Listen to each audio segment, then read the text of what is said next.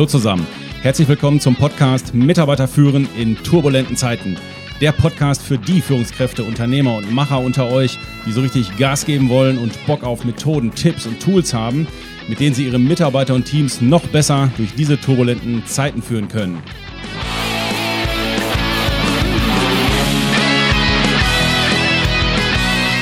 Mein Name ist Thomas Pütter und in dieser Folge geht es darum, wie wir mehr Drive und Effizienz in unsere Projekte kriegen, beziehungsweise darum, was wir als Führungskräfte im Vorfeld von Projekten beachten sollten, wenn wir verhindern wollen, dass unsere Projekte in irgendwelchen Endlosschleifen stecken bleiben.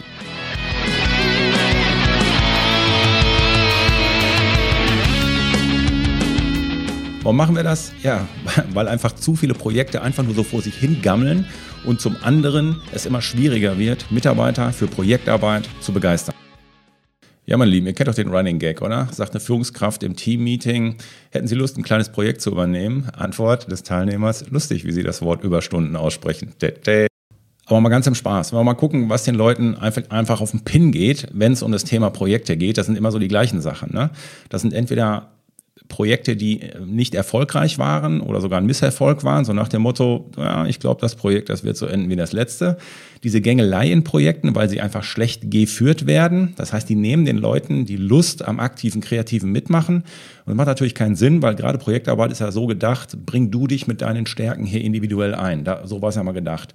Häufig höre ich auch, ja, die wissen ja vorher schon, was hinten rauskommen soll. Warum sollen wir uns hier, warum sollen wir uns hier überhaupt engagieren bei dem Ganzen?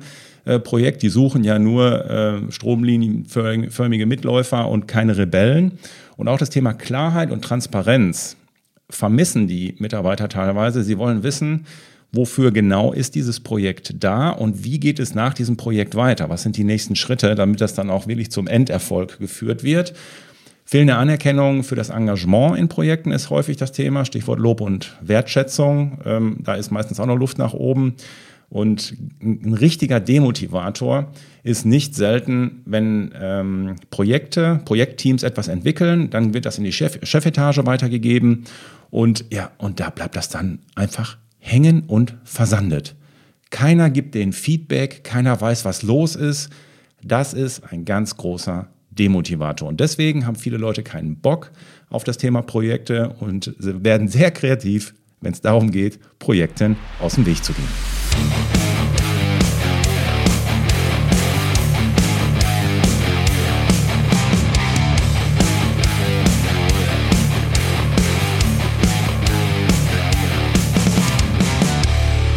Yay, die denken neue Katzen-Showband aus ihrem Proberaum in Dresden. Mit einem neuen Track, ja, würde ich sagen, kann James Hetfield keinen einpacken, oder? So, wer James Hetfield ist, sage ich jetzt nicht, das wissen jetzt nur Insider. Okay, zurück zu unserem Thema. Äh, was tun, sprach Zeus. Also was machen wir, um dieses Thema Projekte ein bisschen besser auf die Kette zu kriegen? Das ist im Grunde ganz simpel. Wir müssen, wir sollten, wir müssen gar nichts, aber wir sollten vor jedem, vor jedem Projekt sollten wir ein Projekt, einen sogenannten Projektsteckbrief erstellen oder nennen wir es Projektbeschreibung, andere sagen Projekt Summary wenn du es richtig geil auf Englisch haben willst, ein One-Pager, ja, dann machst du einen One-Pager.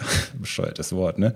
Okay, aber der Gedanke hinterm One-Pager ist schon richtig. Also, auf einem Blatt werden drei Punkte glasklar definiert. Punkt 1 ist klarer Projektauftrag, Punkt 2 ist klare Projektziele und Punkt 3 ist die Rahmenbedingungen für das Projekt festzulegen. So, dann schnappen wir uns mal Punkt 1, den Projektauftrag definieren. Und zwar konkret. Und alleine dadurch, dass du hier konkret werden musst, bringt, kommt schon äh, bei dir, Schrägstrich bei dem Projekt, Klarheit rein. Ich hatte neulich einen Fall in der Kanzlei, die haben zu mir gesagt, ja, Thomas, wir haben jetzt, wir müssen jetzt mal was in Social Media machen, da haben wir, haben, sind wir noch gar nicht unterwegs. Äh, wir haben jetzt mal äh, eine Projektgruppe gemacht, wir machen jetzt ein Social Media Projekt. Aha, sage ich, alles klar. Und was soll das denn konkret sein? Naja, die beschäftigen sich jetzt mit Social Media. Naja, gut, aber ähm, was ist denn das jetzt konkret? Ja, wissen wir auch noch nicht, wir haben das ja noch nicht gemacht und so weiter. So, und da wird es dann schwierig. Und Fakt wird sein, wenn du das Ding so nennst und so unklar bist, dann wird über kurz oder lang dein Team unzufrieden oder du als Führungskraft unzufrieden oder du als Chef unzufrieden, der das Projekt angeschoben hat. Und deswegen müssen wir hier alleine schon in der Auftragsklärung müssen wir ähm, konkreter werden. Zum Beispiel, das heißt also, du musst genau sagen, was du willst. Das Projekt könnte zum Beispiel auch heißen, screene das Marktumfeld damit wir wissen, wer sind unsere relevanten Kollegen, die gut in Social Media unterwegs sind, damit wir uns dort bei den Besten quasi was abgucken können. Das heißt, screene das Marktumfeld der besten Kollegen, die gut im Thema Social Media unterwegs sind. Punkt. Das könnte der Projektauftrag bei Phase 1 sein. Der Projektauftrag könnte auch heißen, entwickle eine Social Media Strategie. Achtung, jetzt muss er aber noch dazu sagen, für wen. Weil eine Social Media Strategie ist natürlich, unterscheidet sich, ob du sie für Kunden oder Mandanten machst oder ob du sie für Mitarbeiter im Recruiting, äh, ob du dafür eine Social Media Strategie haben willst oder ob du eine Social Media Strategie für, die, für das Recruiting von Azubis haben willst, dann musst du das wieder anders machen. Oder ob du eine Social Media Strategie für die Reichweite entwickeln sollst. Hier muss ich konkret werden, ansonsten rennt das Projekt erstmal in eine falsche Richtung möglicherweise. Ne? Der Projektauftrag könnte auch sein, erstelle ein Marketing-Content-Konzept oder erstelle einen Postplan oder man könnte auch sagen, ihr als Projektgruppe erarbeitet bitte Ideen, wie wir mehr Follower kriegen. Das würde schon reichen und das ist schön konkret.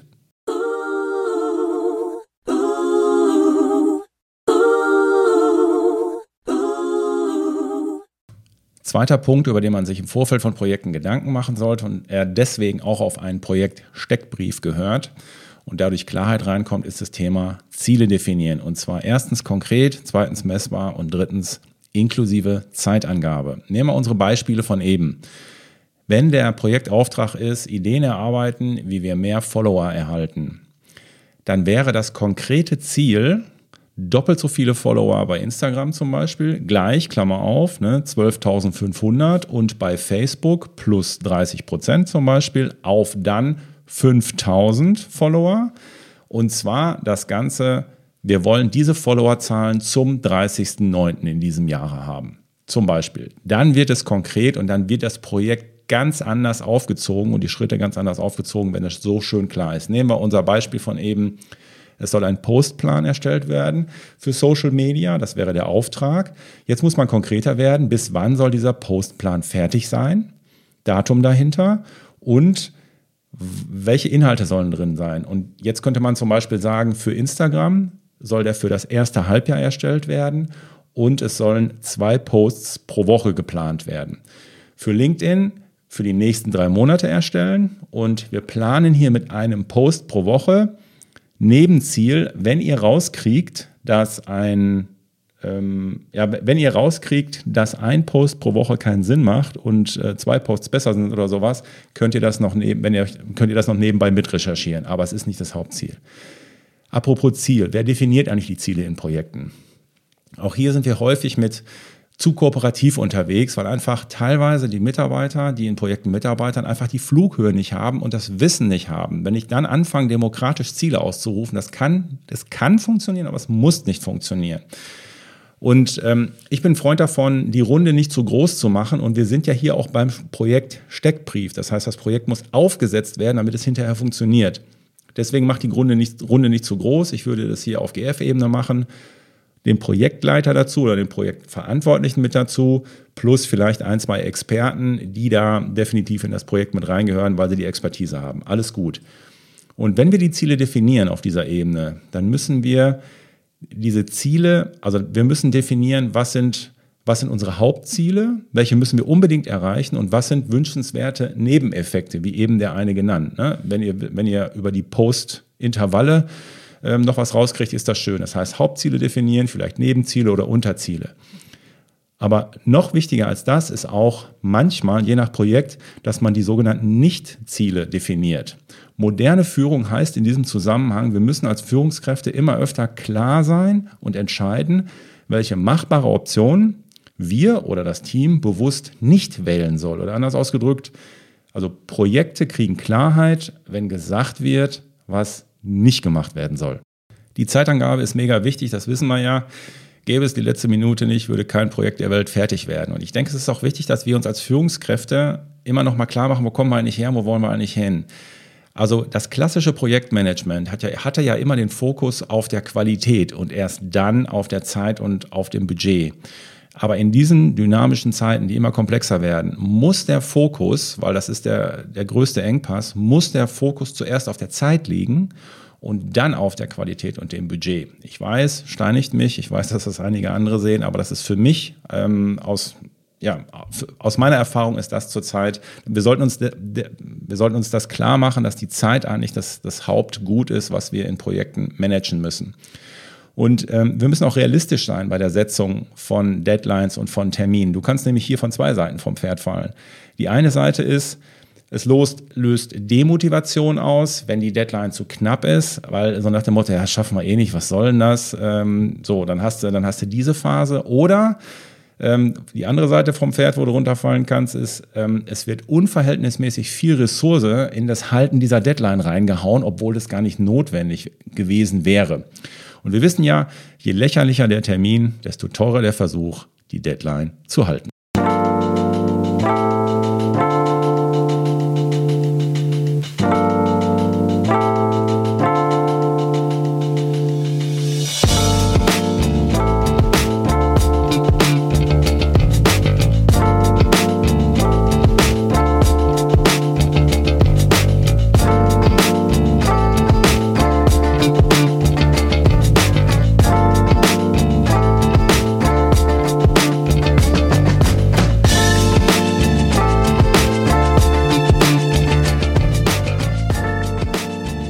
So, wir sind bei der Aufnahme.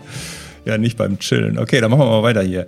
Also dritter Punkt, äh, den man im Vorfeld von Projekten durchdenken sollte. Und ich gebe euch jetzt einfach mal so, so ein Buffet, nehmt euch vom Buffet runter, äh, was, ihr, was für euer Projekt möglicherweise sinnvoll ist. Ihr müsst ja nicht mal gleich alles klären. Ich will das auch nicht bürokratisieren, das Ganze, sondern nehmt, denkt kurz drüber nach, was ist hier für dieses Projekt total wichtig. Zum, was können zum Beispiel Rahmenbedingungen sein? Rahmenbedingungen können sein, ihr müsst festlegen als Führungskraft, ähm, ist das während der Arbeitszeit oder ist das außerhalb der Arbeitszeit? Und jetzt geht das schon wieder los mit realistisch. Mitarbeiter, die zu 120 Prozent überplant sind, ja, den brauchst du nicht noch ein Projekt oben drauf geben, das kann ja nicht funktionieren. So, das heißt, oder kann man mit dem Mitarbeiter dann sprechen, dass er sagt, kann der andere Sachen liegen lassen? Was kann er später machen? Das muss man aber dann individuell auch mit dem Mitarbeiter besprechen. Nächstes Thema, was man festlegen kann, ist dieses Projekt, wird das extra entlohnt?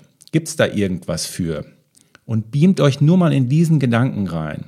Wir werden ja in Zukunft immer mehr in Projekten arbeiten müssen, weil ja die Welt einfach komplexer wird und wir in Projekten meistens schneller vorankommen. So und ähm, man kann es entweder so machen, dass man sagt, okay, zum Projektabschluss gehen wir mal schön essen. Das habe ich neulich mal gehabt ähm, in einem Unternehmen. Das fand ich eigentlich sehr schön. Das wurde von vornherein gesagt. Da gab es ein Restaurant, wo die alle gerne hingegangen sind. So, komm, und dieses Projekt war auch nicht so super lang aufgesetzt. So viermal treffen war klar und danach gehen wir mal schön essen hier zum so und so. Also das hat gut funktioniert.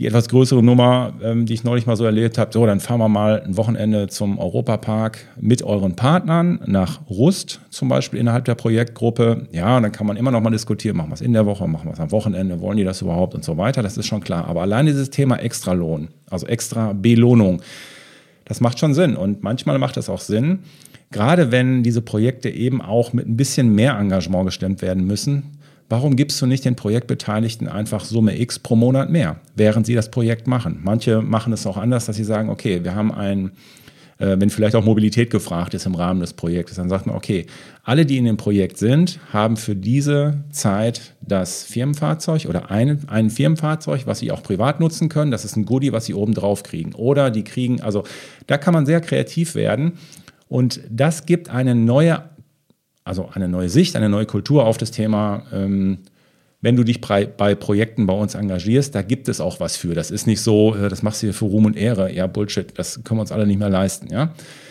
Dann ist wichtig, dass du vielleicht mal ein Budget vorgibst. Ne? Was möchte ich als Führungskraft eigentlich? Äh, wie viel Zeit meine Mitarbeiter von ihrer Ressource überhaupt für dieses Projekt zur Verfügung stellen? Mach das doch, mach das doch im Rahmen von einem Budget fertig und sag, okay, ich gebe euch dafür zehn Stunden für die nächsten zwei Monate. So, und dann könnt ihr in dem Zusammenhang auch gleich klären, wie oft trifft sich denn diese Projektgruppe. Ne? Zum Beispiel immer donnerstags von 9 bis 11 und das Ganze viermal und dann ist das Projekt, sollte das Projekt auch erledigt sein. Dann muss man häufig noch klären, wie läuft die Kommunikation? Wie läuft die intern? Also wie stimmt sich das Projektteam selber ab? Welches Tool wird hier genutzt zum Beispiel? Wie funktioniert die Kommunikation zum, zur Geschäftsführung? Wer informiert die Geschäftsführung aus dem Projektteam? Wie gehen diese Informationen dann allgemein zu den Kollegen und ins Team oder die Kommunikation in die Fachgruppen? Das muss man alles im Vorfeld im Rahmen der Kommunikation quasi mitdenken. Ne? Phasenplan mit Meilensteinen festlegen, auch ein wichtiger Punkt. Und hier geht es darum, dass ich erstmal die groben Klötze plane. Ne? Und die groben Klötze eines Phasenplanes sind erstens Planung, zweitens Vorbereitung, drittens Umsetzung, viertens Abschluss. Bumm, so einfach ist das. Das heißt, ich nehme erstmal die groben Klötze und diese groben Klötze sind dann meistens auch die Meilensteine, an denen Entscheidungspunkte liegen. Sinnvollerweise visualisiert man das Ganze sogar noch und legt es auf eine Timeline. Ne? Also Planung, Vorbereitung, Umsetzung, Abschluss. Und alleine Abschluss, äh, Abschluss, wann, wann soll das denn abgeschlossen sein? Alleine das macht ja manchmal Sinn, dass man sagt, ach, die anderen Sachen, das ist mir zu viel, das brauche ich nicht. Ja, dann klärt wenigstens, bis wann das einfach ja, beendet sein soll. Entscheidungsbefugnisse muss man auch klären im Rahmen von Projekten und das gehört ganz klar mit zu den Rahmenbedingungen.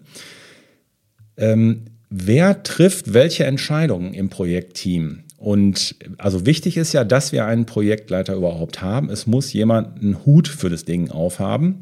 Und äh, ich sage jetzt mal so im Projektmanagement 1.0, wenn so auf diesem Level gearbeitet wird, dann ist es so, dass der Projektleiter eher koordiniert und auch Sachen mit dem Team im Team erarbeitet, die dann sammelt und die Entscheidungen aber dann ja, in der klassischen Hierarchie getroffen werden. Bei den klassischen Führungskräften und Chefs, dann wird es nach oben gegeben und die entscheiden es dann und geht es wieder runter. Das ist so Projektmanagement 1.0. Projektmanagement 2.0 wäre, das kann man ja auch Projekt vom individuellen Projekt abhängig machen, dass man sagt, alle macht den Projektleiter, damit das Ding auch agil und schnell ist. Wenn das immer wieder nach oben in, in, innerhalb des Silo, also im Silo immer wieder nach oben muss, das dauert einfach manchmal zu lange. So, das heißt, alle macht den Projektleiter, statte ihn mit den entsprechenden Befugnissen und Verantwortlichkeiten und Zuständigkeiten aus, dass er auch entscheiden kann oder gib ihm einen Rahmen, in dem er entscheiden kann. Nimm den richtigen und dann läuft das Ding auch. Und die Wichtigkeit des Projektleiters kann man nicht genug betonen. Also oft fehlen den Projekten nämlich echte Köpfe mit Charakter und Mut, die auch mal konfliktbereit sind, damit eben auch eine gute Lösung dabei rauskommt.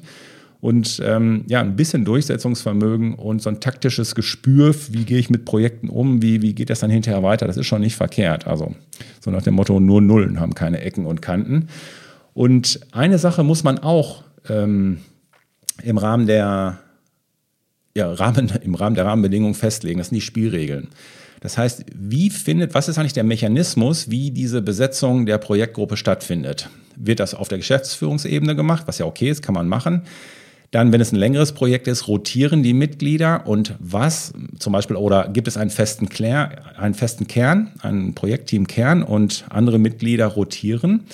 Und was ist, wie ist eigentlich der Ausstieg aus der Gruppe organisiert? Das heißt, ich muss ja aus Stiegsszenarien im Vorfeld haben, dass ich sage, okay, wenn einer zum Beispiel sagt, ich habe keinen Bock mehr auf das Projekt oder das ist jetzt vom zeitlichen Aspekt, wird mir das jetzt zu viel. Was hat er für Möglichkeiten, Gesichtswaren aus dem Projekt auszusteigen? Was gibt es für Möglichkeiten? Das könnte man machen, indem man einfach turnusmäßig sagt, okay, diese Gruppe, wie sie jetzt zusammengesetzt ist, hat ein Mindesthaltbarkeitsdatum. Wir haben gesagt, okay, für zwei, für zwei Monate sind wir jetzt in diesem Projekt und nach zwei Monaten hat jeder die Möglichkeit zu sagen, okay, ich gehe jetzt hier aus dem Projekt raus aus welchen Gründen auch immer, im Zweifel sogar auch ohne Gründung, äh, ohne äh, Benennung der Gründe. Ähm, so bleibt das Ganze so ein bisschen frisch und das ist dann auch der Moment, wo andere rein können, reinkommen können aus dem Unternehmen. Äh, manchmal wird das auch über Wahlen gemacht. Ne? Einmal im Monat wird gewählt, wer bleibt, wer geht und solche Sachen. Also das kann man unterschiedlich machen. Und manchmal sagen wir auch, ähm, je nach Projekt, das kommt jetzt immer darauf an, dass man einfach sagt, dann und dann wird die Projektgruppe aufgelöst unabhängig davon, ob wir das Ziel erreicht haben oder nicht, wir nehmen uns dieses Budget an Zeit, wir bearbeiten das Thema und dann wird die Projektgruppe zu dem Status, den es dann gibt, aufgelöst. Das heißt, dann, dann verhinderst du dieses Wegsanden von, von Sachen, die dann irgendwie, wo du dann irgendwann gar nicht mehr drüber redest. Und im Rahmen der Rahmenbedingungen muss man sich auch, ist eigentlich bescheuert im Rahmen der Rahmenbedingungen, also eine Sache, die man auch bedenken sollte, bei den Rahmenbedingungen ist das Projekt Kickoff oder der, wie heißt das eigentlich, der oder das Projekt Kickoff, ist auch egal.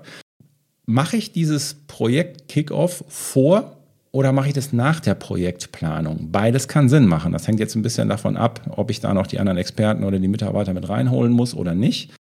Aber basically geht es darum, dass ich im Rahmen vom Kickoff das Projekt anhand des Steckbriefes vorstelle. Also, was ist der Projektauftrag, was sind die konkreten Ziele und was sind die Rahmendaten?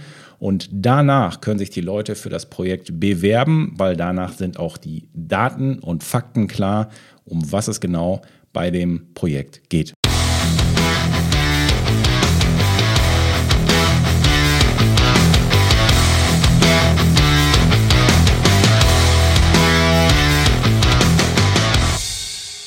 So, also eigentlich macht ja dieser Projektsteckbrief Sinn, aber warum gibt es den eigentlich in vielen Firmen nicht? Und jetzt mal an alle, die über sich und ihre Firma sagen, ja, äh, das eine oder andere Projekt versandet bei uns auch im Nirvana oder wir haben auch zu viele Bälle in der Luft. Und nehmen wir mal an, ihr hättet ein, wenn auch reduziertes, aber gewisses Grundprozedere, damit überhaupt ein neues Projekt gestartet werden dürfte. Was würde dadurch möglich? Dann würden wir oder die, die meinen, in unserem Unternehmen mal eben schnell ein Projekt in die Luft schießen zu müssen, die kommen dann an Fragen vorbei, wie zum Beispiel, beschreib mal in zwei Sätzen, was das Ziel ist von dem Projekt und was das Nicht-Ziel ist von dem Projekt. Und beschreib es bitte so, dass auch jemand außerhalb der Firma rafft, worum es hier eigentlich geht. Häufig wird nämlich der Fehler gemacht, dass wir oder die Beteiligten zu tief in der Materie von dem Projekt drinstecken und der Sinn und Zweck dabei etwas flöten geht. Eine klare Projektbeschreibung hilft dir, während des Projektes nämlich auch Einzelmaßnahmen gegen gegenchecken zu können, ob sie auf das große Ziel eigentlich einzahlen oder, auf, oder ob sie vielleicht sogar auf das Nicht-Ziel einzahlen. Häufig mutieren Projekte nämlich dann in andere Richtungen als ursprünglich mal gedacht, fahren Offroad, aber werden dadurch auch irgendwie nicht mehr so richtig greif, greifbar. Und ähm, Projekte entstehen nicht selten aus der Einzelsichtweise von Fachleuten, äh, Chefs, Führungskräften, die damit ihr Thema oder das Thema ihres Fachbereichs quasi voranbringen wollen. Wenn die aber jetzt gezwungen werden, durch die Formulierung eines Projektsteckbriefes auch andere Kriterien mit einzubeziehen oder an andere Kriterien zu denken, wie zum Beispiel an Geld, an Budget, an Zeit, an Ressourcenmanagement, und Sinnhaftigkeit für das Gesamtunternehmen auch mal zu formulieren, dann kommt automatisch mehr Selbstkontrolle ähm, oder mindestens mal auch mehr Perspektive für das Gesamtunternehmen auf die Tapete.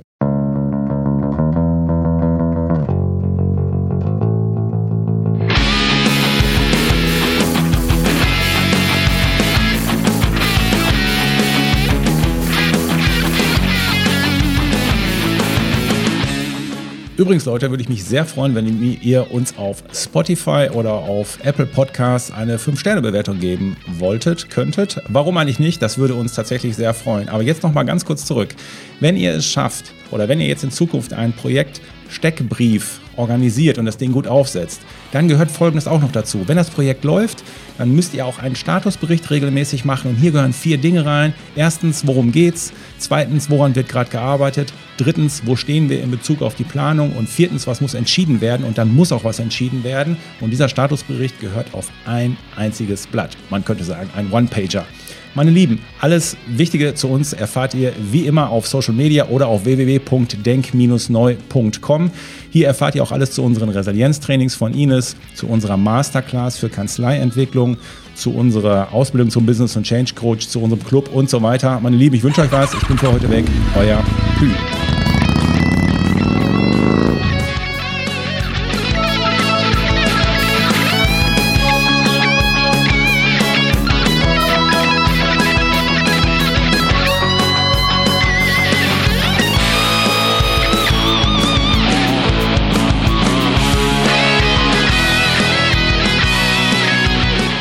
Leute, Handy raus, Podcast bewerten, ist wichtig für uns.